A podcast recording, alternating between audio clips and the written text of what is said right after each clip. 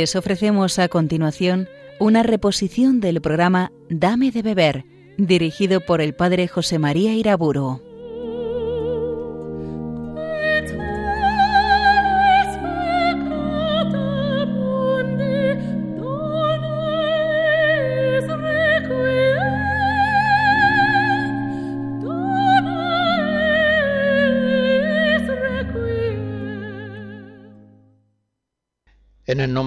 Padre, del Hijo y del Espíritu Santo. Bajo tu amparo nos acogemos, Santa Madre de Dios. Consíguenos, por tu intercesión poderosísima, la luz y la gracia del Espíritu Santo en esta hora de meditación. Sigo tratando del tema de la caridad. Decía en la última ocasión que cuatro verdades fundamentales unidas entre sí nos introducen en este misterio. Primera, Dios es amor. Segunda, Dios nos amó primero. Tercera, nosotros amamos a Dios. Cuarta, nosotros hemos de amar a nuestros hermanos. Trataré ahora del punto tercero, ya una vez expuestos el primero y el segundo. Nosotros hemos de amar a Dios con todo nuestro corazón, con toda el alma, con todas las fuerzas, con toda nuestra mente. Así formula este mandamiento Jesucristo en Lucas 10, recordando la norma del Antiguo Testamento en Deuteronomio 6, la norma suprema del amor a Dios. Este amor del hombre a Dios será siempre respuesta al amor de Dios al hombre. Dios nos amó primero, nos amó en la creación, sacándonos de la nada y sosteniéndonos en la existencia por puro amor gratuito. Nos amó en la encarnación de Jesucristo Salvador y sobre todo nos amó hasta el extremo en el misterio redentor de la cruz. Por tanto, siempre nuestro amor será respuesta al amor que Dios nos ha tenido y nos ha tenido especialmente en Jesucristo. Y nunca nuestro amor podrá ser excesivo. Como dice San Bernardo, no hay más que una forma de amar a Dios, amarle sin medida. Ya el Antiguo Testamento, como hemos visto en aquel texto aludido de Deuteronomio 6 y en tantos otros, enseña a amar a Dios con todas las fuerzas del alma. Enseña a amar a Dios como al Creador benigno, majestuoso, benéfico, como al esposo que se ha querido unir a su pueblo en una alianza conyugal de amor mutuo y fiel tantos textos de los cantares de Isaías 54, Jeremías 2, Ezequiel 16 y 23, Oseas 1 al 3, tantos textos del Antiguo Testamento que contemplan al mismo tiempo el amor que Dios nos tiene y el amor que los hombres debemos tener a Dios. Los verdaderos israelitas merecen ser llamados con el altísimo nombre de los que aman al Señor. Es una expresión muy frecuente en los libros del Antiguo Testamento. Un amor al Señor que implica, por supuesto, la obediencia. Amor y obediencia van inseparablemente unidos cuando se trata de amar al Señor. Por eso, esa expresión, los que aman al Señor, tiene su forma completa cuando dice los que aman al Señor y guardan sus mandatos, por ejemplo, Deuteronomio 5 y la misma frase en Jesús en la última cena Juan 14. Los que me aman guardarán mis mandamientos. Amor y obediencia al Señor van inseparablemente unidos. Y ese amor a Dios tiene en los salmos expresiones conmovedoras. en el Salmo 17, Yo te amo, Señor, tú eres mi fortaleza, Señor, mi roca, mi alcázar, mi libertador, Dios mío, peña mía, refugio mío, escudo mío, mi fuerza salvadora, mi baluarte. En el Nuevo Testamento Jesús prolonga esa misma enseñanza. Nos dice que a Dios hemos de amarle con todas las fuerzas de nuestra alma. Y esa enseñanza que nos la da con el ejemplo de su vida, a través de parábolas, por la predicación del Evangelio, es una enseñanza que la da con elocuencia máxima en la cruz. Recuerden que en la última cena explica a los discípulos el significado profundo del misterio de la cruz cuando les dice conviene que el mundo conozca que yo amo al Padre y que según el mandamiento que me dio el Padre, así hago. Se refiere al mandamiento de la cruz.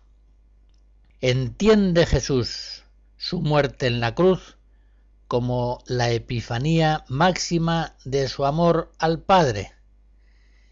Y nos dice que hemos de amar al Padre como Él le amó. Yo os he dado ejemplo para que sigáis mis pasos. Juan 13.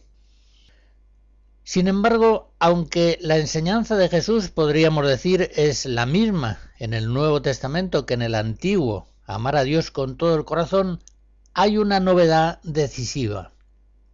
Y es que Jesús, ascendido al Padre, nos comunica el Espíritu Santo para que podamos amar a Dios con la misma fuerza del amor divino trinitario. Recuerden aquel texto grandioso de San Pablo en Romanos 5:5, cuando nos dice, el amor de Dios, la caridad divina, se ha difundido en nuestros corazones por la fuerza del Espíritu Santo que nos ha sido dado. Ahora nosotros podemos amar a Dios como Dios mismo se ama. Merecemos, pues, los cristianos, como los verdaderos antiguos israelitas, ser llamados los que aman a Dios es un término que en el Nuevo Testamento aparece con cierta frecuencia para designar a los discípulos de Cristo, los que aman a Dios. Así se dice, por ejemplo, en Santiago 1, Romanos 8, 1 Corintios 2. Es evidente que el hombre carnal, para amar a Dios con todas las fuerzas de su alma, estando herido como está por el pecado original, cautivo de un egoísmo congénito, necesita absolutamente que Dios le dé un corazón nuevo y un espíritu nuevo. Así lo anunciaba el profeta Ezequiel en el capítulo 36. Y así se ha cumplido gracias a Cristo en la plenitud de los tiempos. Hemos recibido el Espíritu Santo que pone en nuestro corazón fuerzas divinas, celestiales, sobrehumanas, para amar a Dios con todas nuestras fuerzas. San Juan de la Cruz, en el Cántico 38, nos dice que el alma ama así a Dios con voluntad y con fuerza del mismo Dios, la cual fuerza es en el Espíritu Santo, en el cual está el alma allí transformada. Él le da su misma fuerza con que pueda amarle. Y hasta llegar a esto no está el alma contenta, ni en la otra vida lo estaría, si no sintiese que ama a Dios tanto cuanto de Él es amada. Estas mismas consideraciones las desarrolla también en la canción tercera de la llama, en los números 78 y siguientes. Dice, con este amor del Espíritu Santo el alma sabe que está dando a Dios, al mismo Dios, en Dios. y es verdadera y entera dádiva del alma a Dios. Esta es la gran satisfacción y contento del alma. Ver que da a Dios más de lo que ella en sí es y vale. Es amar a Dios en Dios. Escucharemos en los intermedios algunos fragmentos del Mesías de Händel.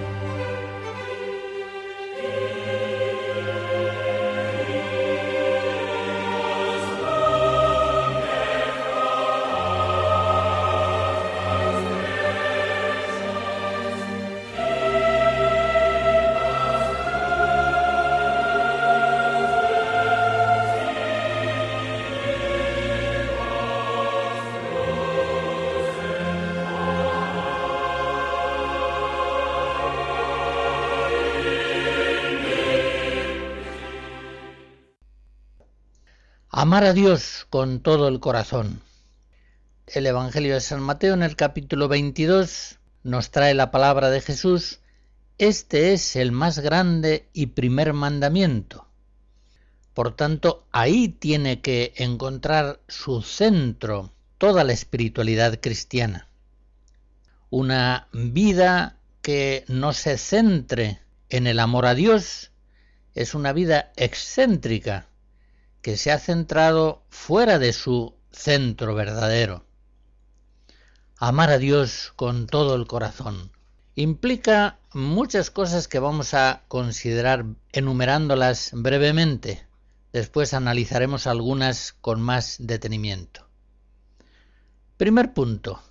Amar a Dios, como hace un momento lo decía, implica cumplir sus mandamientos, no podemos amar a Dios sin obedecerle. No podemos amar a Dios sin hacer nuestra su voluntad divina providente día a día. Si me amáis, guardaréis mis mandamientos, nos dice Jesús. Y si guardáis mis mandamientos, permaneceréis en mi amor. Juan 14 y 15. Ya se ve pues que el verdadero amor a Dios no lo pone Jesús tanto en el sentimiento, lo pone en la voluntad. Es la voluntad la que obedece, es la voluntad la que ama, la que quiere, la que elige, la que cumple, la que entrega, la que dice que sí. San Juan Apóstol, el gran doctor de la caridad cristiana, nos enseña que tanto el amor a Dios como el amor al prójimo se verifican por el cumplimiento de los mandamientos. En la primera carta, en el capítulo quinto, nos dice, conocemos que amamos a los hijos de Dios en que amamos a Dios y cumplimos sus mandamientos. Faltará muchas veces el sentimiento en el amor a Dios no vibrará nuestra afectividad en ese amor en determinadas etapas o momentos de nuestra vida. Pero el amor a Dios radica en nuestra voluntad. Es ahí donde nuestra libertad entrega la ofrenda total de nuestra persona a Dios con amor. Una segunda observación, si amamos a Dios, ponemos el mayor empeño en no pecar, en no ofenderle. ¿Qué cuidado ponemos en no ofender, no molestar a aquella persona a quien más amamos? ¿Y cuánto nos duele haberle ofendido en algo? Por lo demás, ¿qué sentido tendría, por ejemplo, que diéramos un abrazo de amor a un amigo a quien al mismo tiempo estamos pisándole los pies? No tiene sentido. Empecemos por no pisarle y luego le daremos el abrazo. No pecar, no ofender al Señor. Esa es una de las maneras elementales, primeras, de amar a Dios y de crecer en ese amor. Punto tercero. Amar a Dios nos lleva a la oración. Esto es lógico. Procuramos nosotros tratar mucho con aquella persona a quien más amamos. Tratamos de verle, de hablarle, le buscamos a cualquier hora. Nos gusta comunicar con esa persona todas nuestras cosas. Pues del mismo modo, si amamos al Señor con todo el corazón, siempre estaremos en oración y siempre procuraremos conseguir ratos para estar con Él. Y no importa que en la oración no se nos ocurra ninguna idea, ninguna palabra, no tengamos ningún sentimiento, incluso nos aburramos, sintamos frío en el alma, estamos con Él. No vamos a la oración a buscar ideas luminosas, palabras elocuentes o sentimientos gratificantes. A la oración vamos a buscarle a Él, al Señor y ciertamente le encontramos en ella. Quien busca, encuentra, y quien con asiduidad y perseverancia, bajo el impulso de un amor persistente, busca a Dios en la oración, ciertamente le encuentra en ella. No se verá defraudado. El amor a Dios lleva a la oración, y ese amor en la oración crece. Cuarto punto. Los sacramentos. Si amamos al Señor, procuramos unirnos a Él en ese abrazo, el más cierto, profundo, objetivo, santificante, real que podemos darle en este mundo, en la comunión eucarística. En esa comunión eucarística no sólo recibimos el abrazo de Cristo, sino que nosotros le damos el abrazo de nuestro amor. Y del mismo modo, si amamos al Señor de veras, procuramos encontrarnos sacramentalmente con Él en el sacramento de la penitencia para recibir su perdón, su abrazo de reconciliación y unirnos así más a Él. Quinto punto el amor a Dios y el amor al prójimo. Si amamos a Dios, amamos a nuestros hermanos, que son por Él amados. Los amamos de palabra y de obra. Como dice el apóstol Juan en su primera carta, capítulo 4, si uno dice amo a Dios, pero aborrece a su hermano, miente. Sencillamente, no puede haber un amor a Dios auténtico que no vaya unido a un verdadero amor al prójimo. Si amamos al Señor de verdad, hemos de amar a todos los que Él ama, y especialmente, por supuesto, a quienes Él, en su providencia, ha confiado más especialmente a nuestro amor, nuestros familiares, nuestros compañeros y amigos. Sexto punto. Amar a Dios y apostolado. Si amamos al Señor, procuramos cuanto podemos, con la oración, con la acción, que otros hombres también le conozcan y le amen. Hablamos del Señor, con oportunidad o sin ella, de la abundancia del corazón habla la boca. Y si tenemos al Señor en el centro de nuestro corazón por el amor, no podremos menos de hablar de Él animaremos a nuestros familiares y amigos a conocerle, a amarle, a obedecerle, a unirse más y más a Él en la oración, en la obediencia de sus mandatos, en los sacramentos. Séptimo punto. Amor a Dios y sufrimiento por el pecado del mundo. Si amamos al Señor, nos duele mucho ver cuántos hombres le desconocen, le desprecian, le ignoran, le niegan, desprecian sus mandatos, se ríen de sus palabras y de sus caminos.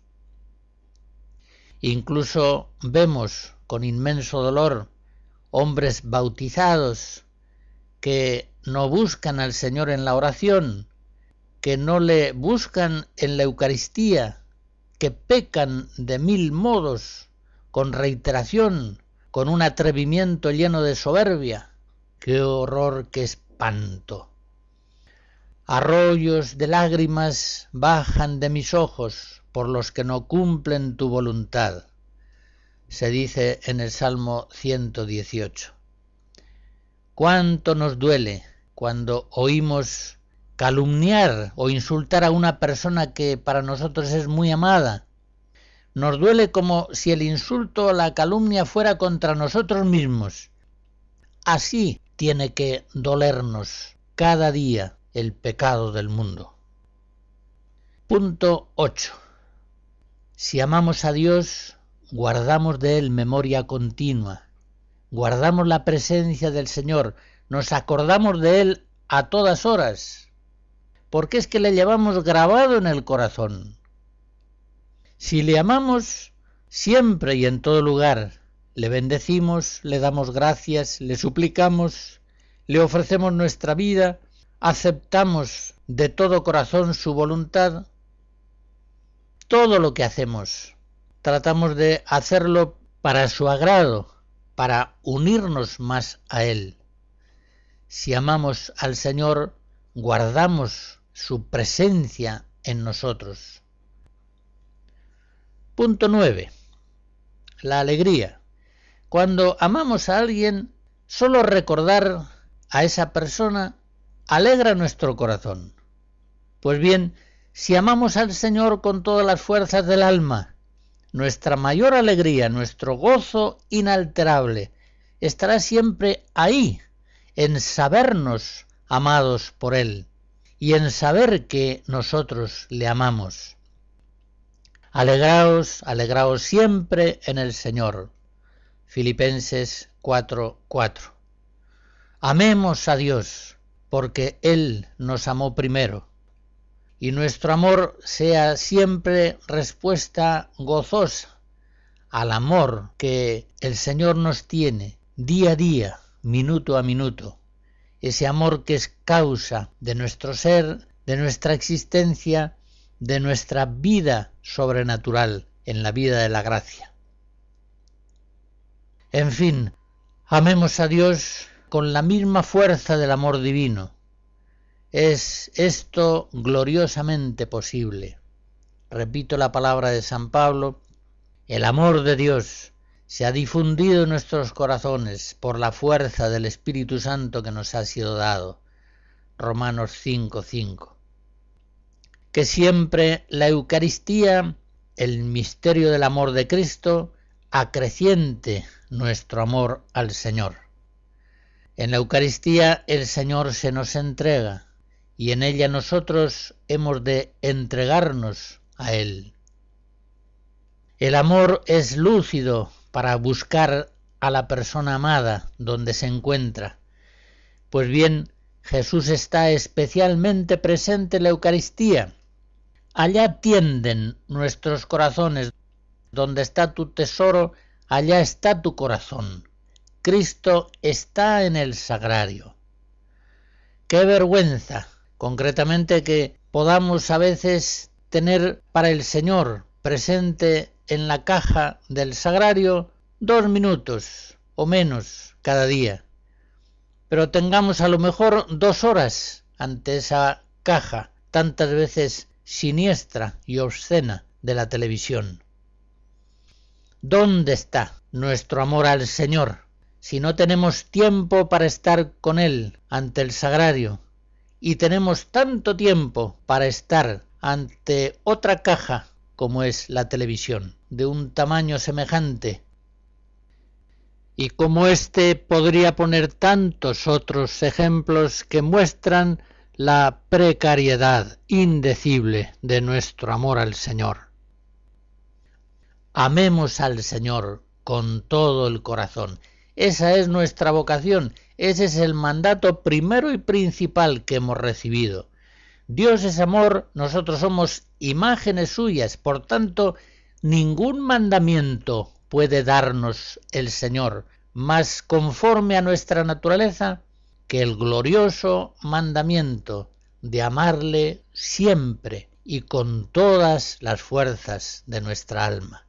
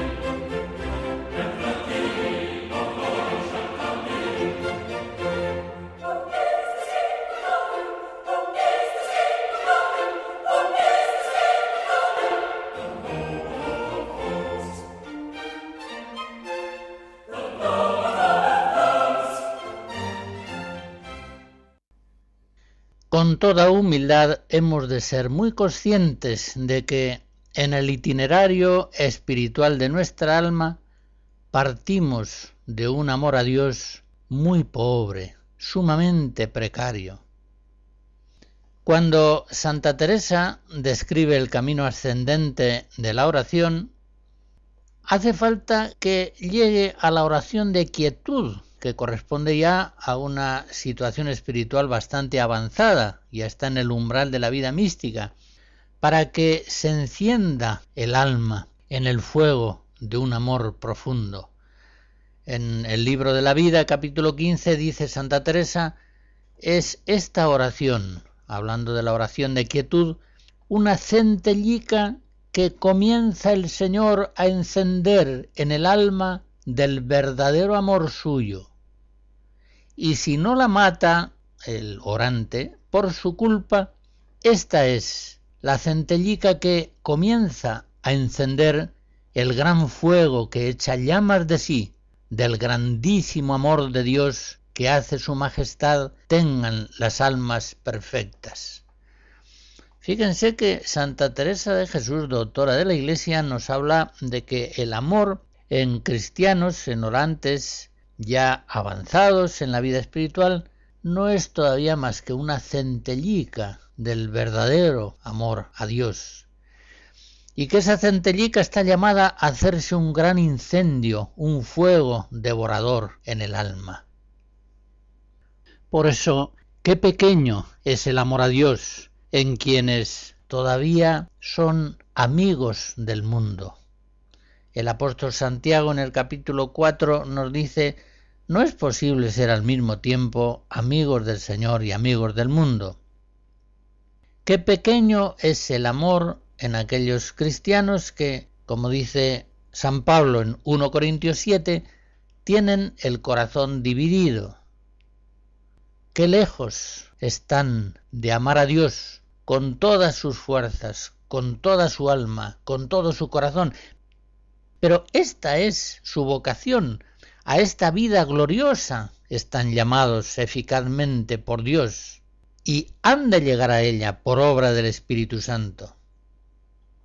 Cuando el cristiano se va enamorando de Dios, nos dice San Juan de la Cruz en llama 3.20, ya el vacío de la voluntad es hambre de Dios tan grande que hace desfallecer el alma. Esto que dice San Juan de la Cruz lo vemos expresado también en tantas páginas de los santos. La voluntad se va vaciando de apegos a criaturas, pues ya no es capaz de amarlas si no es en Dios. En una carta de San Ignacio de Loyola que desde París escribe a su hermano Martín, le dice, el que ama algo por sí mismo y no por Dios, no ama a Dios de todo corazón.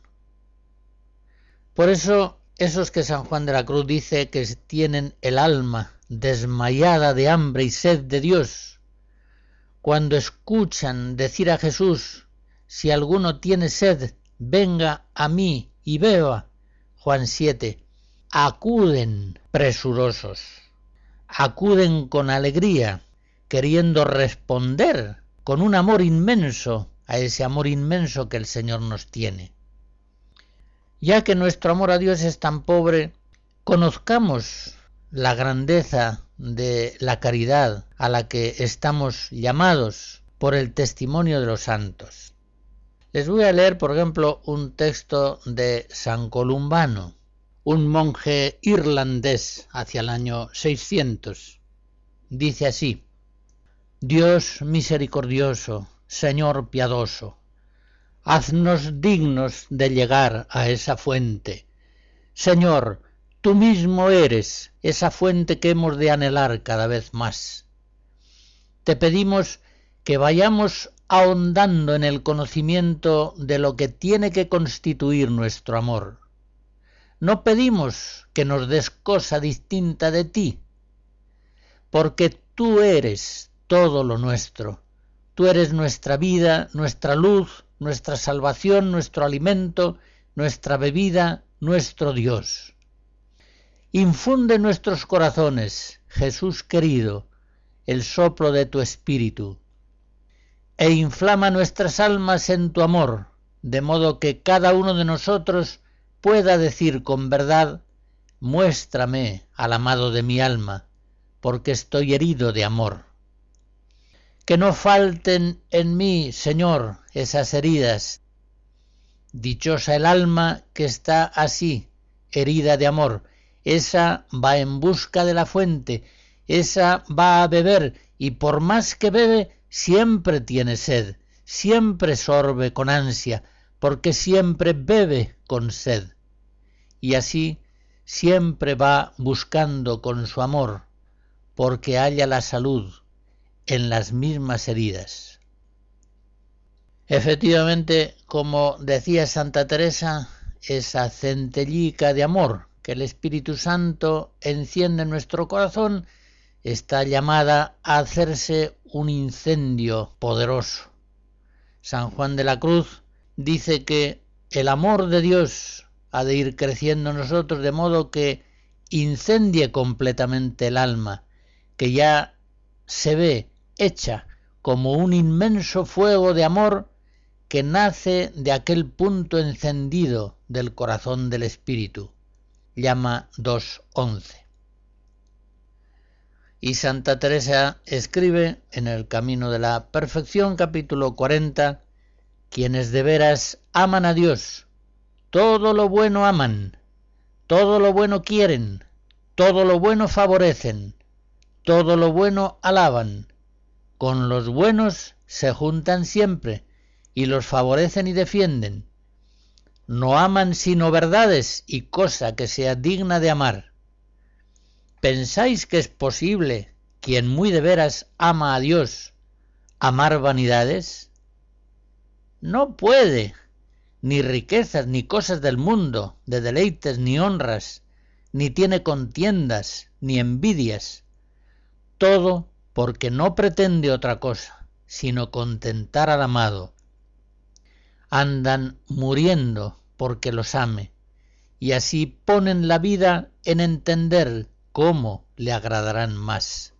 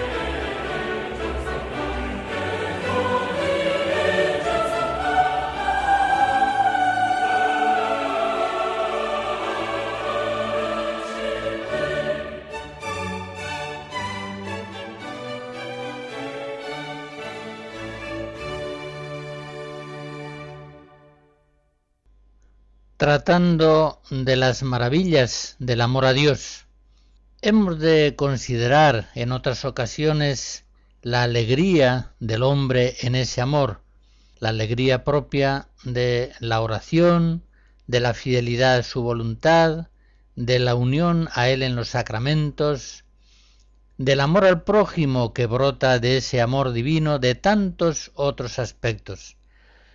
Pero quiero fijarme ahora en el sufrimiento de los que aman a Dios al ver que en el mundo el Señor no es amado. Aquel grito dolorido de San Francisco de Asís en los pueblos, en los caminos, en las plazas, el amor no es amado. ¿Cómo el cristiano enamorado de Dios no estará agonizante en este mundo, viendo tanto pecado contra Dios? Con toda razón decía San Pablo, cada día muero. 1 Corintios 15. Y en otra ocasión, en Gálatas 6, no quiera Dios que yo me gloríe, sino en la cruz de nuestro Señor Jesucristo, porque en el mundo está crucificado para mí y yo para el mundo. La cruz en la que San Pablo está crucificado es el pecado del mundo. Son las ofensas que el Padre recibe continuamente de los hombres. Santa Teresa, hablando de Jesucristo, contemplaba el dolor del corazón de Cristo por el pecado del mundo. Y así, en el camino de perfección, capítulo 72 dice, ¿qué fue toda la vida de Jesús sino una cruz? Teniendo siempre ante los ojos nuestra ingratitud, y viendo tantas ofensas como se hacían a su Padre, y tantas almas como se perdían. Y apoyándose en su propia experiencia personal, añade Santa Teresa, pues si acá una que tenga alguna caridad le es todo eso tan gran tormento, ¿qué sería en la caridad de este Señor?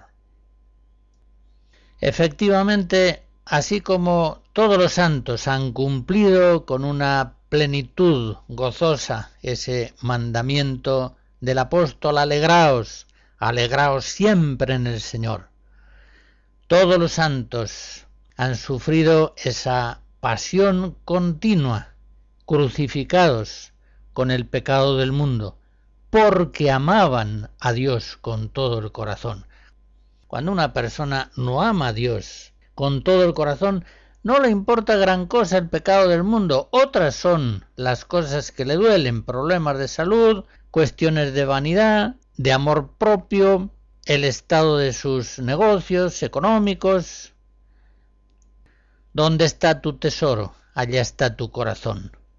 El hombre que tiene puesto su tesoro en las cosas del mundo no se aflige con los pecados que ofenden a Dios. En cambio, aquel que tiene su tesoro puesto en Dios, tiene en el pecado del mundo la causa más fuerte de sus penalidades.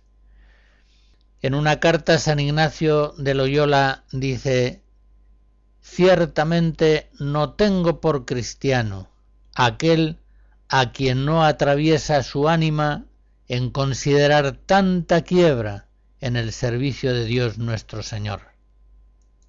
No tenía San Ignacio por cristiano verdadero aquel que no sufría a causa del pecado del mundo, viendo tantas ofensas contra Dios. La Santa Madre Maravillas, Carmelita Descalza, recientemente canonizada, expresa con frecuencia esta agonía en sus cartas de conciencia.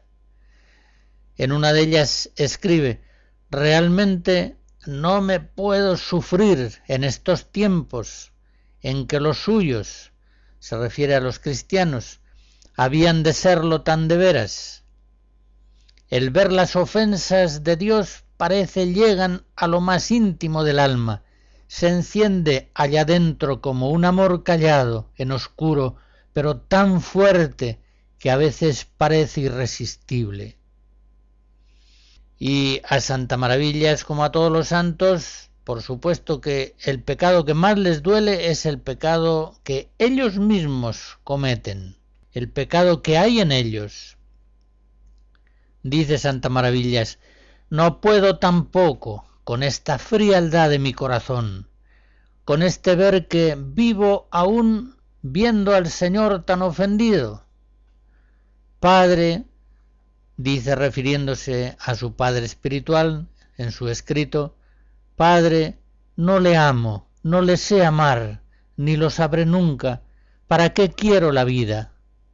Ay, Padre, ¿no me concederá el Señor un poquito de su santo amor? Y sigue diciendo en otra ocasión, es un tormento de que el mundo corresponda así al Señor, de no poder saciar sus deseos, de que todas las almas se le entreguen, y luego es ver la propia miseria tanto mayor que de ninguna criatura. Ya sabemos esa humildad que es tan profunda en los santos, y que en Santa Maravillas es realmente tan impresionante. Ella se tenía por la mayor de los pecadores. Y la causa principal de sus sufrimientos estaban ahí, en el pecado del mundo y en la frialdad de su corazón para amar a Dios como quisiera. En fin, estos textos que he recordado de algunos santos nos muestren a dónde debe llegar nuestra vida en el amor a Dios y nos hagan ver la miseria de nuestro amor, para que desde lo más profundo de la humildad pidamos al Espíritu Santo que encienda en nuestros corazones el fuego del amor divino, que acreciente su presencia en nuestros corazones, haciéndonos posible amar a Dios con todo el corazón, amar a Dios como Dios mismo se ama en el amor divino trinitario.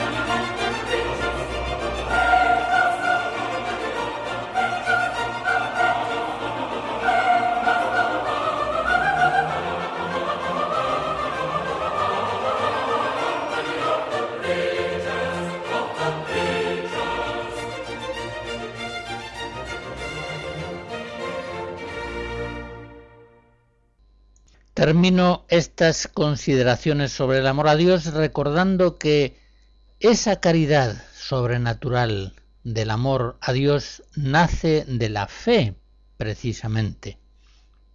Es el conocimiento admirable que Jesucristo nos ha dado de Dios por la comunicación del Espíritu de la verdad, lo que hace posible que amemos a Dios con caridad sobrenatural, con todas las fuerzas de nuestra alma porque hemos conocido a Dios en Cristo. Quien me ha visto a mí ha visto al Padre. Juan 14. Por eso podemos enamorarnos de Dios. Quiero también recordar que la caridad que nos une con Dios establece con Él una verdadera amistad. Hay entre Dios y el cristiano un conocimiento mutuo, un amor mutuo de benevolencia, fundamentado en la participación de la naturaleza divina. Ya no somos para el Señor siervos, somos amigos, como dice Jesús en Juan 15. Se da en la vida cristiana el amor de verdadera amistad con Dios. Tengamos también en cuenta que el acto del entendimiento al conocer un objeto no une a él necesariamente. Pero en cambio el amor, el acto de la voluntad, se perfecciona por la unión con el mismo objeto. Y en ese sentido el amor a Dios nos une inmediatamente a Dios. Por eso dice San Pablo en 1 Corintios 6 que quien por la caridad se adhiere al Señor se hace un espíritu con él. La caridad, por otra parte, tiende a amar a Dios totalmente. Y quiero decir con esto que aunque no todos nuestros actos podrán ser actualmente imperados por la caridad, sí, todos nuestros actos podrán ser virtual o habitualmente realizados bajo el influjo del amor a Dios. El amor de la caridad es un amor sin límites, continuo, que tiende a impregnar todos los planos, todos los actos, todas las fuerzas de la personalidad humana, tiende a impregnar también nuestra sensibilidad, hasta nuestro subconsciente ha de ir llenándose del amor divino.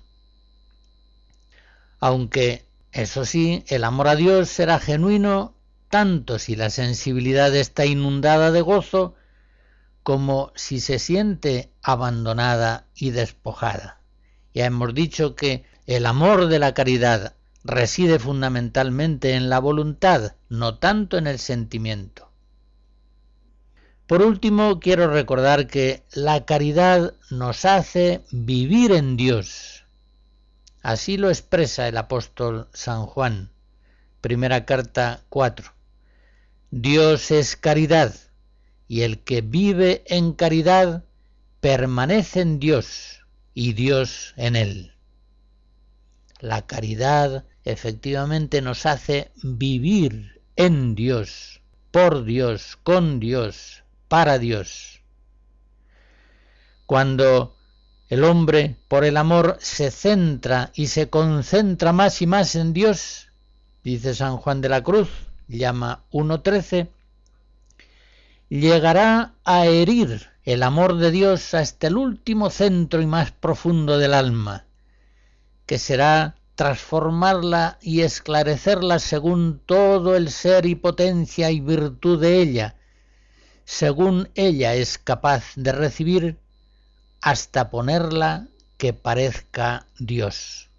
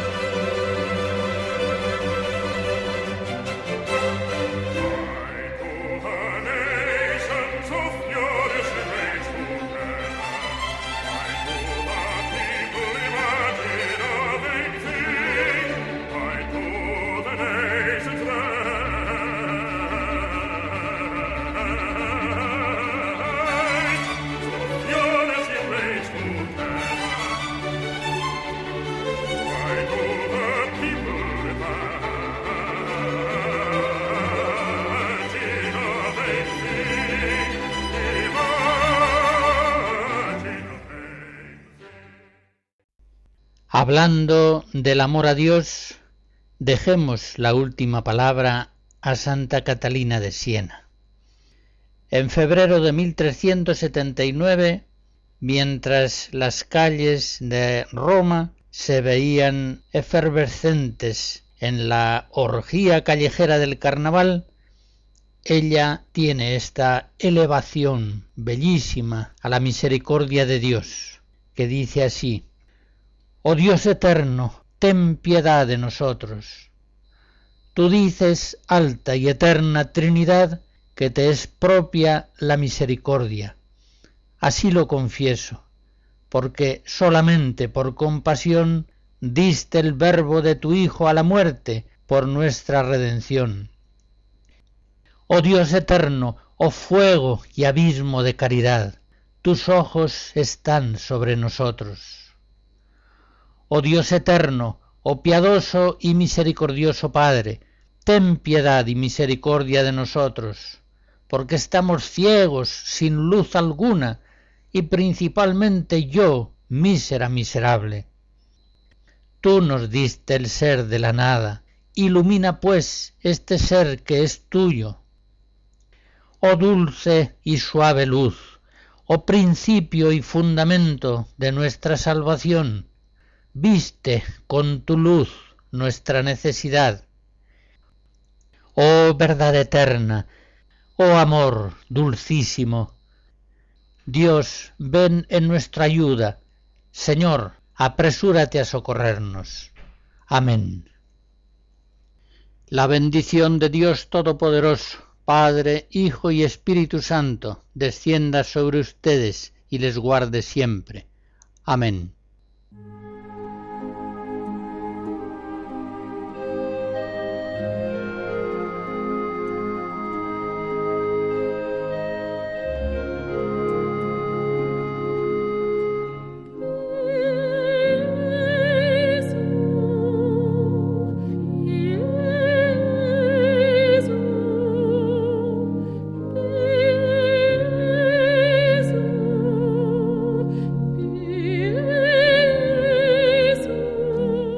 Escuchado en Radio María una reposición del programa Dame de beber, dirigido por el padre José María Iraburo.